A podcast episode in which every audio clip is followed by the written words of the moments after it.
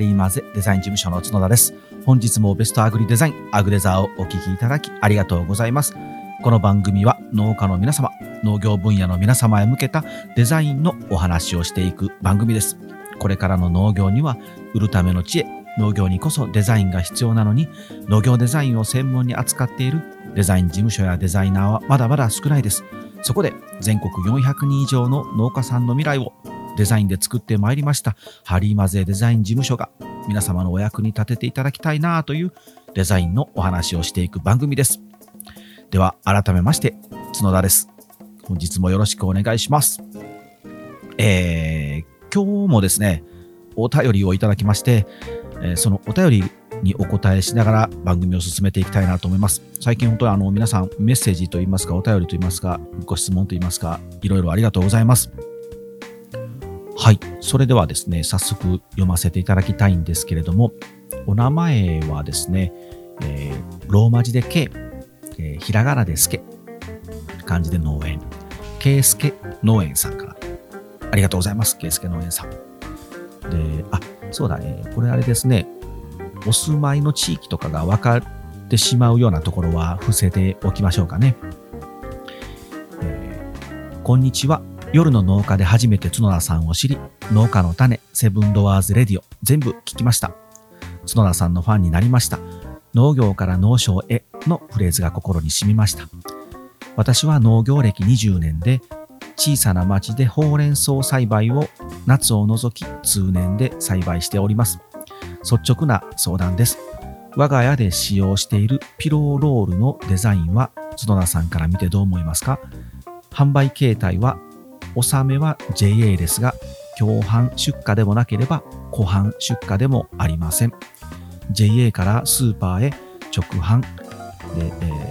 が9割、JA の直売所の納めが1割ぐらいです。鮮度、棚持ちの良さを JA やスーパーのバイヤーに評価されているようですが、やはり売り場には我が家のほうれん草だけではありません。消費者に我が家のほうれん草を選んで買ってほしいです。同じ特売にかけられたとしても我が家のほうれん草を手に取ってほしいです。ツッコミどころ満載なデザインかもしれませんが、何かアドバイスあればお聞きしたいです。よろしくお願いします。と、いただきました。ありがとうございます。で、このメッセージと一緒にですね、えーっと、画像を送っていただきました。ほうれん草がですね、袋に入った、えー状態ですね。で、その袋に印刷がされております。うんと、青と白の2色の、2色刷りの印刷ですね。で、えー背中でこう圧着するピローロールの、えー個包装ですね、の袋に入っている状態で、で、袋のですね、前面のデザインはですね、真ん中あたりですね、真ん中あたりにこうベタ塗りがドーンとありまして、で、横書きで、えーほうれん草と、ひらがなでほうれんで草が漢字ほうれん草と書いていて、その下に、えー斜線がビュッと一本線が引いていて、さらにその下に新鮮特急って書いておりますね。で、この,、まあ、あの大きなベタ塗りのエリアの上の少しあの別の少し上のエリアのところに、えー産地名が小さく書いているというデザインですね。えーさて、あのアグデザを、えー聞いていただいている方には、また出たと思うかもしれませんけどですね、ほうれん草に、ほうれん草というデカデカとした文字はいるのかどうかという問題ですね。見たらわかるだろう。ほうれん草はほうれん草だって思うんですけれどもですね、僕今回はですね、ほうれん草にはですね、ほうれん草と書いておいた方がいい気がします。これは何だろう。僕個人的な意見なのかもしれませんけれども、えっと、ほうれん草を見分けると言いますか、売り場でですね、パッとほうれん草を見て、ほうれん草と分かる人ってどれだけいるのかなと。個人的な、個人的な見解ですよ。そんなの見たらわかるやんけって多分このラジオ、アグレザを聞いていただいている皆さんは多分ね、あの生産者の皆さんなので、ほうれん草なんて見たらわかるぜって思われると思うんですけれども、あの、正直僕はですね、今、今はわかりますよ。今はさすがにわかりますけれども、あの、30歳まで、えー、野菜を食べなかった僕はですね、多分、ほうれん草と小松菜はわからないです。ん？ってなりますね。自分でか、まず自分で買わないでしょ？で、食卓にまあ出てくると、おかんが作って食卓に並べてくれるほうれん草はですね、茹でてギュッと絞って、なんかもう緑の塊になってですね、上に鰹節がまぶされて醤油がかかっているというあの状態で出てきますよね。あれがほうれん草なので、売り場でね、あの、ほうれん草は書いておいていただいた方がありがたいですかね。多分、主婦の皆さんはもうわかると思いますけど、でですね、これ、やばいなと、あの、わからんって思ってるのは俺だけなのかもしれへんってちょっと思ってですね、これはさすがに自分だけだとまずいなと思って、あの、うちのスタッフさんにですね、あの、女子が4人いるので、ほうれん草と小松菜って見てわかるって聞いたんですけど、3人がわかりませんと。1人はね、主婦なんですよ。わかりますよって。あ、こんな感じなんだってやっぱりですね、思いました。で、まあ、ほうれん草をね、購入する人たちが分かってればもう問題ないんですけれども、やっぱ分からない人にはやっぱ分からないので、そういう人にもこう買ってもらいたいじゃないですか。今日はほうれん草って一回自分で作ってみようかなという、ね、ほうれん草ビギナーというんでしょうか。そういう方にほうれん草っていう分かりやすい方がいいので、書いておく方がいいかなというのがまず一つですね。ただ、あの今回のこの圭介農園さんのこのデザインを見せていただいてですね、ほうれん草とこう、一番まあ大きな文字で、そこまで書く必要はないと思います。分かればいいので、むしろまあ、このほうれん草が、えっ、と、このメッセージにも書いていただいておりましたけれども、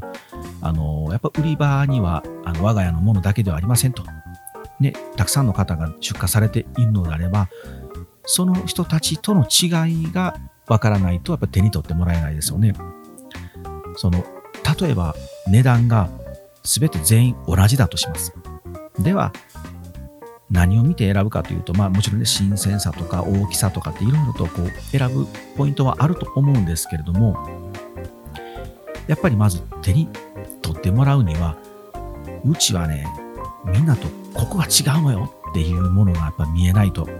ダメだと思うんですね。それが今この新鮮特急というふうに書かれているので、まあ、これは一つポイントかもしれないですね。何もこう、表記されていない方々が周りにたくさんいて、自分たちだけが新鮮だということをアピールしていれば、あ、これが新鮮なんだなという価値判断になるので、選んでもらう理由ができるかもしれませんけれども、もう、新鮮なんてね、もう当たり前なんだよっていうような売り場であれば、これは、やはりデフォルトね、皆さん共通の基本設定が新鮮なので、あえてまだ新鮮ってアピールしたとしても、消費者にはピンとこないんですよね。だってここに並んでるものはみんな新鮮のはずだろうって思ってますからね、消費者は。であればまたここに書く内容っていうものは変わってくるかなと。その見た目の多分ね、デザイン、その、えっ、ー、と、可愛さとかかっこよさっていうのももちろん大事なんですけれども、まず一つは自分たちの違いっていうものを、あのー、ここに書かないとダメかなと。圭介農園さん、独自の何かポイントがあれば、まずそれを引っ張り出してきて、言葉にして書くと。でそれを今度え伝えるためには、本当にこのブルーでいいのか、もしかしたら黄色の方がいいのか、ピンクの方がいいのかっていうふうに色を考えたり、形を考えたりしていっていただけたらいいなと思いますね。で、まあ、えっ、と、このパッケージデザインは包装資材屋さんの営業の方がデザインしてくれたもので、現在は退職しておりますと書いていただいておりますので、まあその、えー、包装資材屋さんの営業さんがまあ作られたものなので、なかなかそのデザインっていうことに関してですね、あの詳しくなければ、やっぱりまあほうれん草と新鮮っていうことを歌っていくんだと思うんですけれども、まあ、若干こうひねって新鮮特急。新鮮特急っていうのはね、あの、結構ひねりが効いてていいなと思ったんですけど、もう取ってすぐに速攻で畑から持ってきましたよっていうアピールがなかなかできるので、いいいんちゃうかなと思ったんですけれども、あの繰り返しですけど、その新鮮だっていうのが、みんな共通ですね。皆さん共通の売り場であれば、デフォルトであれば、あまり意味がないかなと思いました。そしてですね、まあ一つ、えー、っと、なんて言うんでしょう。新センサーでもし、その、いただいたメッセージにですね、鮮度、棚持ちの良さを JA やスーパーのバイヤーに評価されているようですっていうふうに書いていただいているので、もしまあ、やっぱりまあ、えー、っと、その新鮮とか鮮度とかっていうのがデフォルトの売り場だったとしても、そこでさらにうちが一番鮮度がいいのよとか、やっぱりこのね、バイヤーに評価されてるっていうことは、やっぱりそれだけ価値があるということだと思いますので、さらにもっと踏み込んで消費者に、もう新鮮で行くなら、その新鮮だという売り場の中でも突出した超新鮮のとこまで持っていければいいのかなと思うので、今ちょっとあの、えー、ネットでですね、ほうれん草新鮮さ見分け方というふうに検索したんですよ。あの僕もあの農業分野のデザインデザインって言ってますけれども、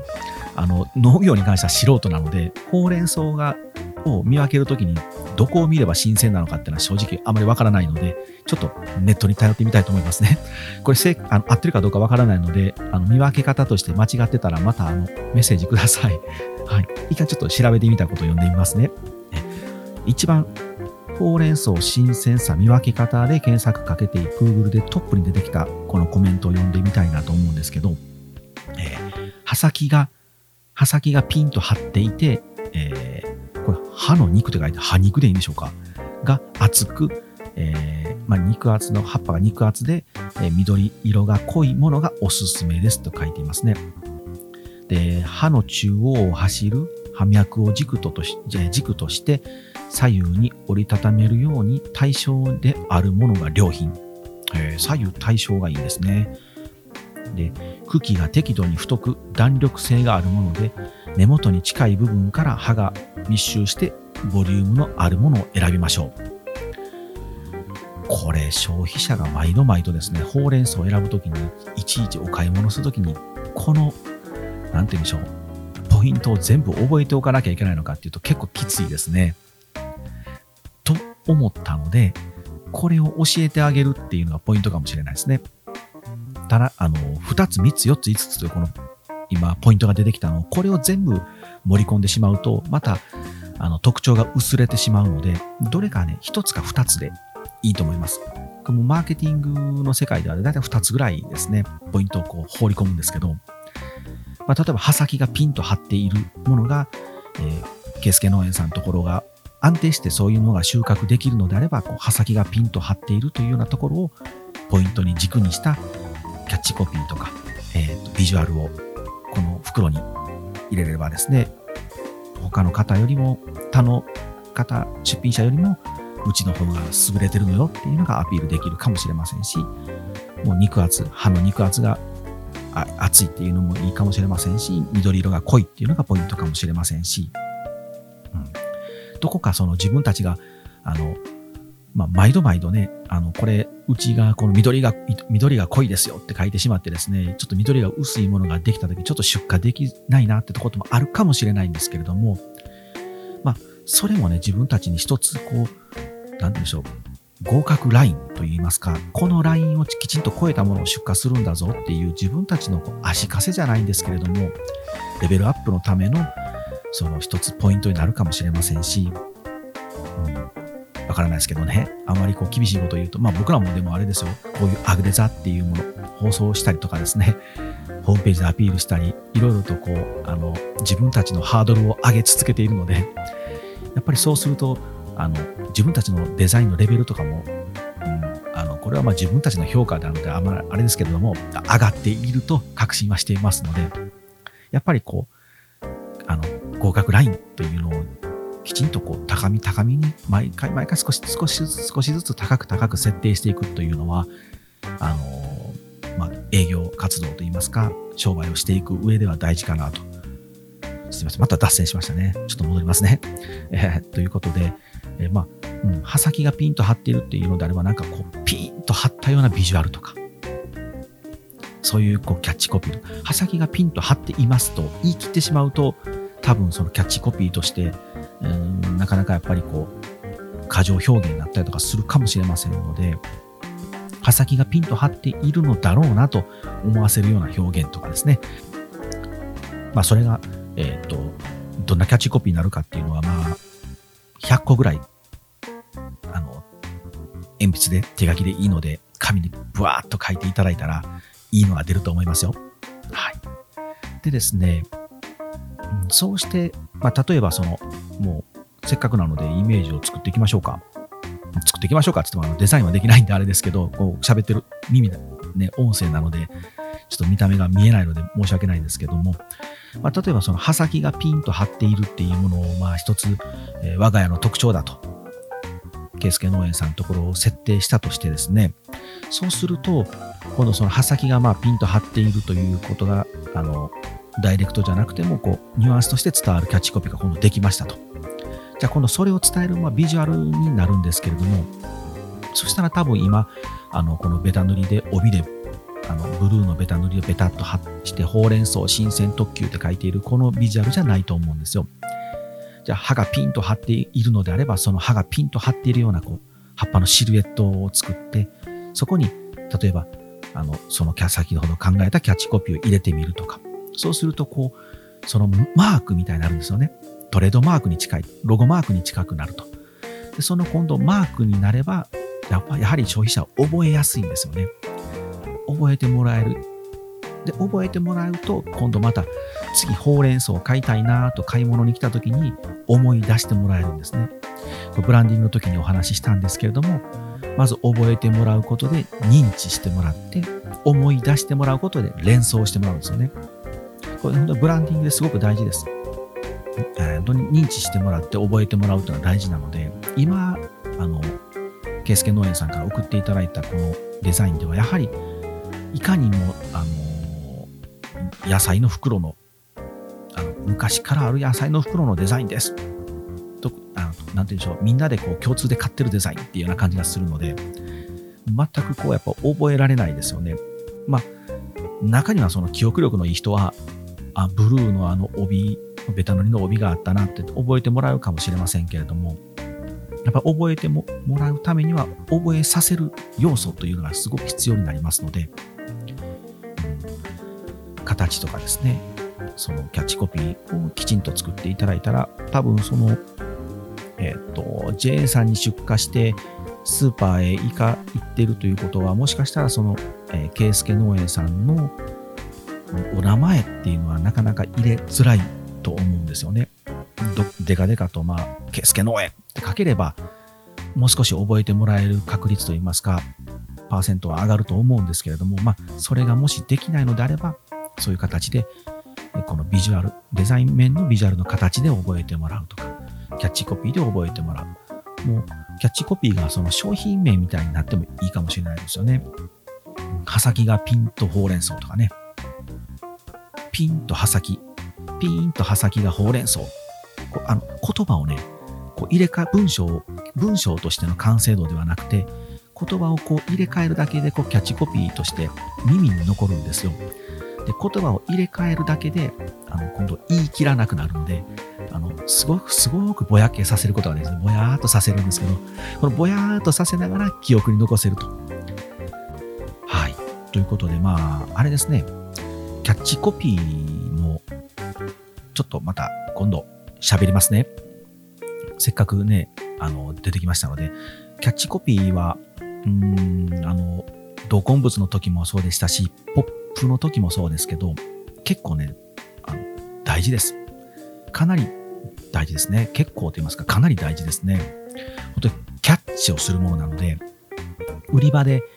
あの、消費者の目を、視線を、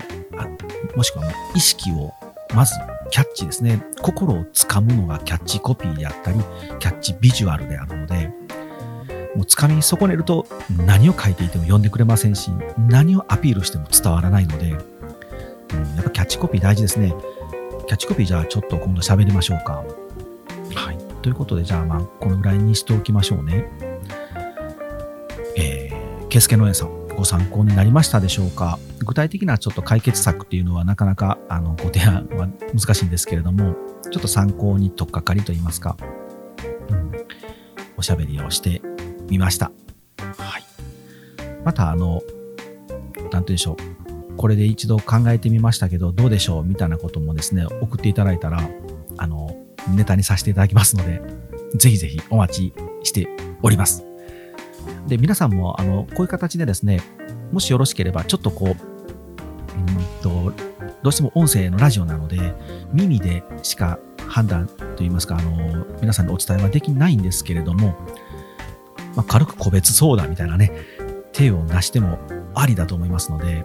どんどんどしどし送っていただけましたら、こういう形でできる範囲でお答えいたしますので、で実は僕はあの、セミナーとか講演に呼んでいただいてですね、あのー、スライドをね、出しながらデザインのお話をさせていただくんですけれども、例えばこう1時間半の枠がありましたら、残りの30分ぐらいは、えー、実際に皆さんが今制作物、えー、作っているものが、使っているですね、ツールがあれば、もう会場に持ってきてくださいっていう形にしてるんですね。で、もしもしよろしければ、皆さんの前でそれをちょっと出していただいて、僕がダメ出しをするという、その究極の生贄コーナーがあるんですけれども、これがね、意外と盛り上がるんですよ。で、あの、皆さんも、もからも、こう、参加者の皆さんもどうぞ意見を、ご意見どうぞ言ってみてくださいねっていうふうにすると、うん、あまあ、シーンとしてる時もありますけど、結構盛り上がれば盛り上がるほど、あの、人の他人のものにはですね、皆さん結構厳しい意見を出すんですよ。おお、きついなーっていうような意見をですね、あの、言ってくださるんですね。で、今度、あの、じゃあ、あの、こういう形でこう、一度、あの、リリトライしてみてくださいねっていうふうにしてアドバイスが終わって、じゃあ次の方どうぞって言って今度ね、出してきたら、あの、人のことを散々言っていたんですけど、大体皆さん同じようなことをしてるので、みんなにまた同じようなこと言われて、その散々言ってた人もシュンとなって帰ると。でもこれね、結構大事なんですよ。自分のものは見えないんですけど、人のものは見えるんですよね。で、あ、これ、私もやってたんだって思ってもらえたら、そこでこう、一気にレベルが上がりますので、うん、そういうコーナーを設けてやっております。あ、この流れって、宣伝といいますか、告知をしておきますね。えっ、ー、と、まあ、こんな時期ですけれども、こんな時代ですけれども、えー、またですね、農業ウィークに、また弊社はあのブースを出展させていただきます。えー、日取りといいますか、えー、会期はですね、今年ですね、の10月13日から10月の15日、13は水曜日ですね、水、木、金、13、14、15の3日間、えー、幕張メッセで出展をいたします。ちょっとね、コロナでどうなるかわからないですけどね、オリンピックが終わった後に、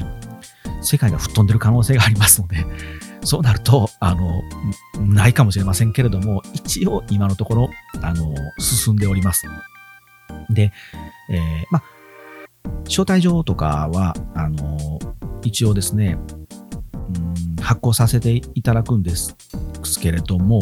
また、あの、一応今のところ僕、弊社でですね、お客様であのアドレスをが確認させていただいている方のみにお送りさせてもらうので、もし招待状欲しいよっていう方いらっしゃいましたら、あの、info info at はりまぜ .com でも結構ですし、僕のえ、角田誠の個人的なアカウント、Twitter、えー、Facebook、インスタのアカウントからの DM でも結構ですので、農業ウィークの、えー、招待状が欲しいと言っていただけたら、えー、ご住所とか教えていただいたら、あの、発送します。で、えっとですね、まあ、今回も幕張なので、と東海地方から東の方に発行させてもらおうかなと思っておりますけれども、えー、このアグデさんを聞いていただいている皆さんで、あの、招待状欲しいよって方は、あの、全然、もう沖縄の方でも全然問題ないんですけど、あの、まあ、弊社のね、今の弊社の、えクライアントの皆さんは一応ちょっともう東の方限定という形でお伝えしておきますので、申し訳ないですね。あこんな場所で自分たちのお客様に発表すあお知らせするっていうのもあれですけれども、はい。で、その代わりと言っちゃなんですけれども、また、え年をまたいで来年のえ年明けに今度関西農業ウィークっていうのがありますので、そこにももう出店は決めておりますので、またそちらにはもうこの西のエリアの方はまた来ていただけたらと思います。で、えー、っと、もう一つですね、この農業ウィーク絡みで告知をしたいのはですね、僕またあの、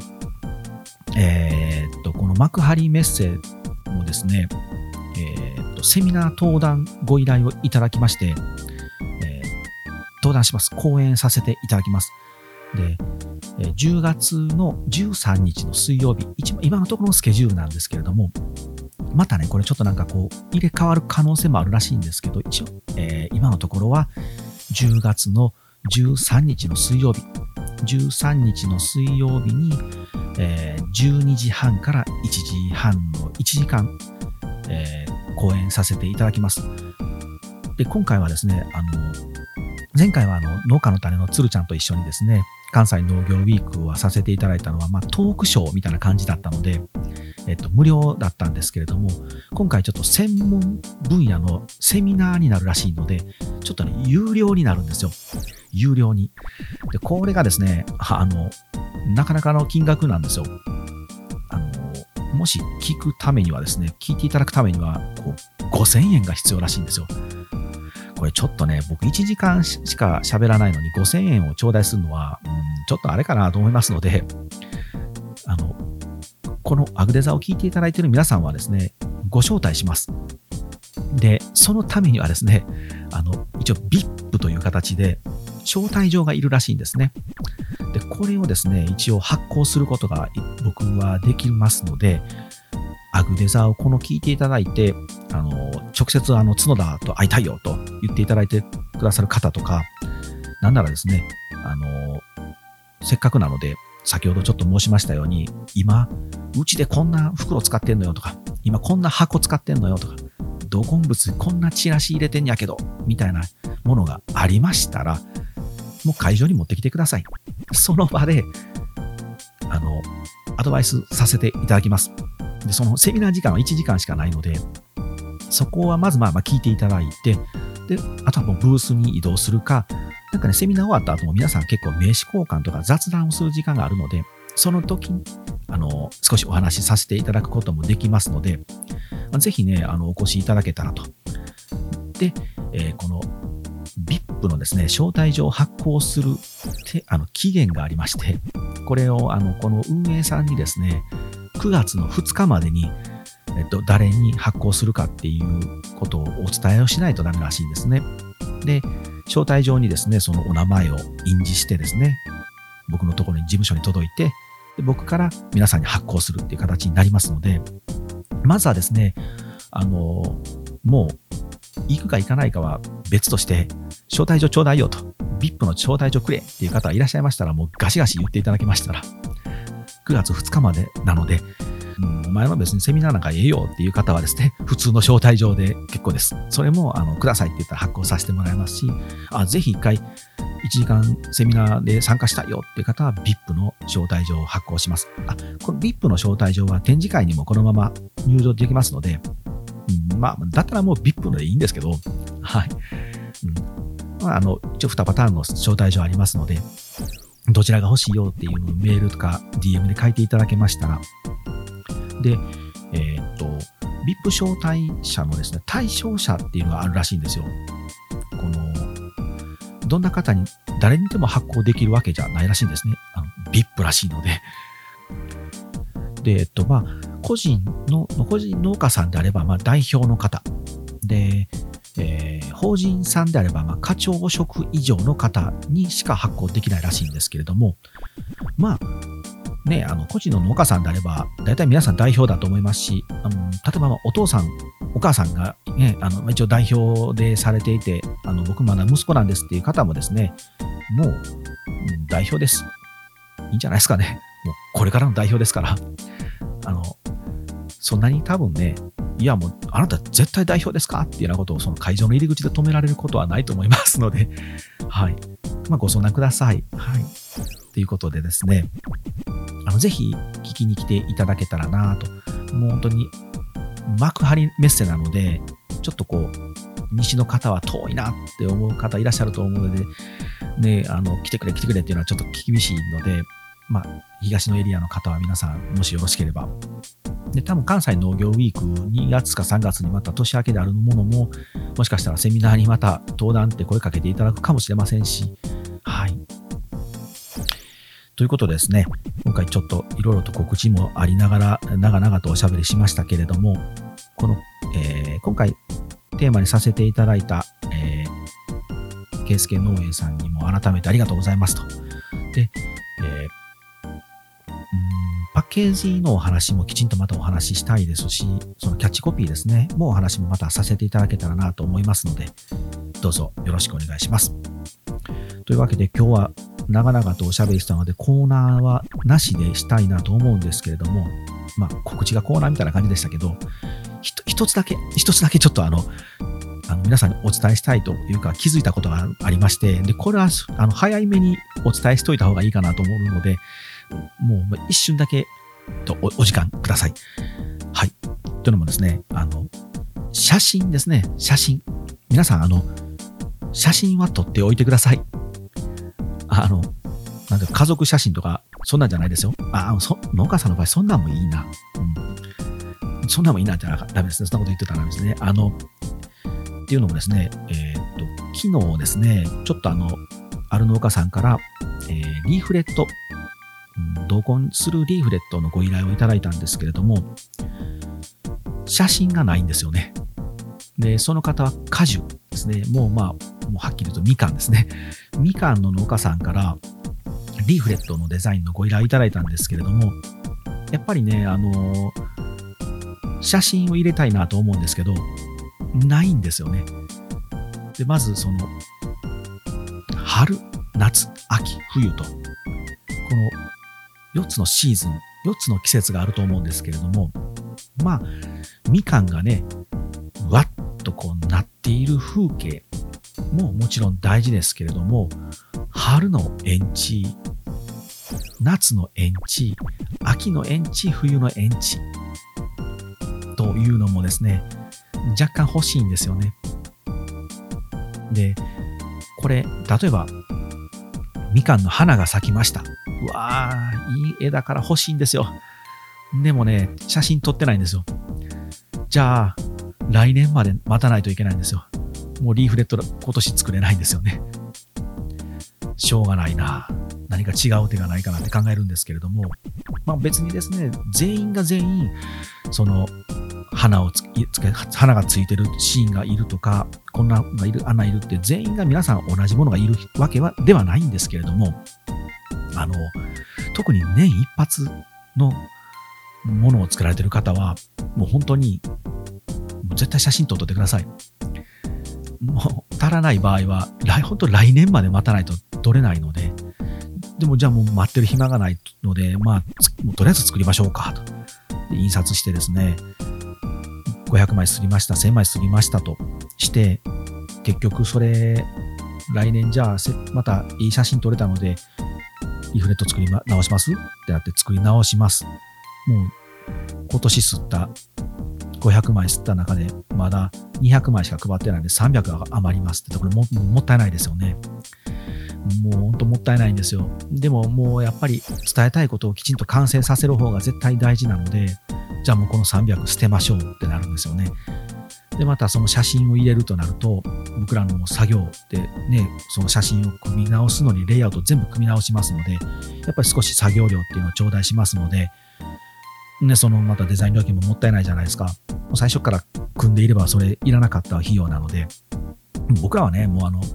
作業させてもらったらあの売り上げが出ますけれど、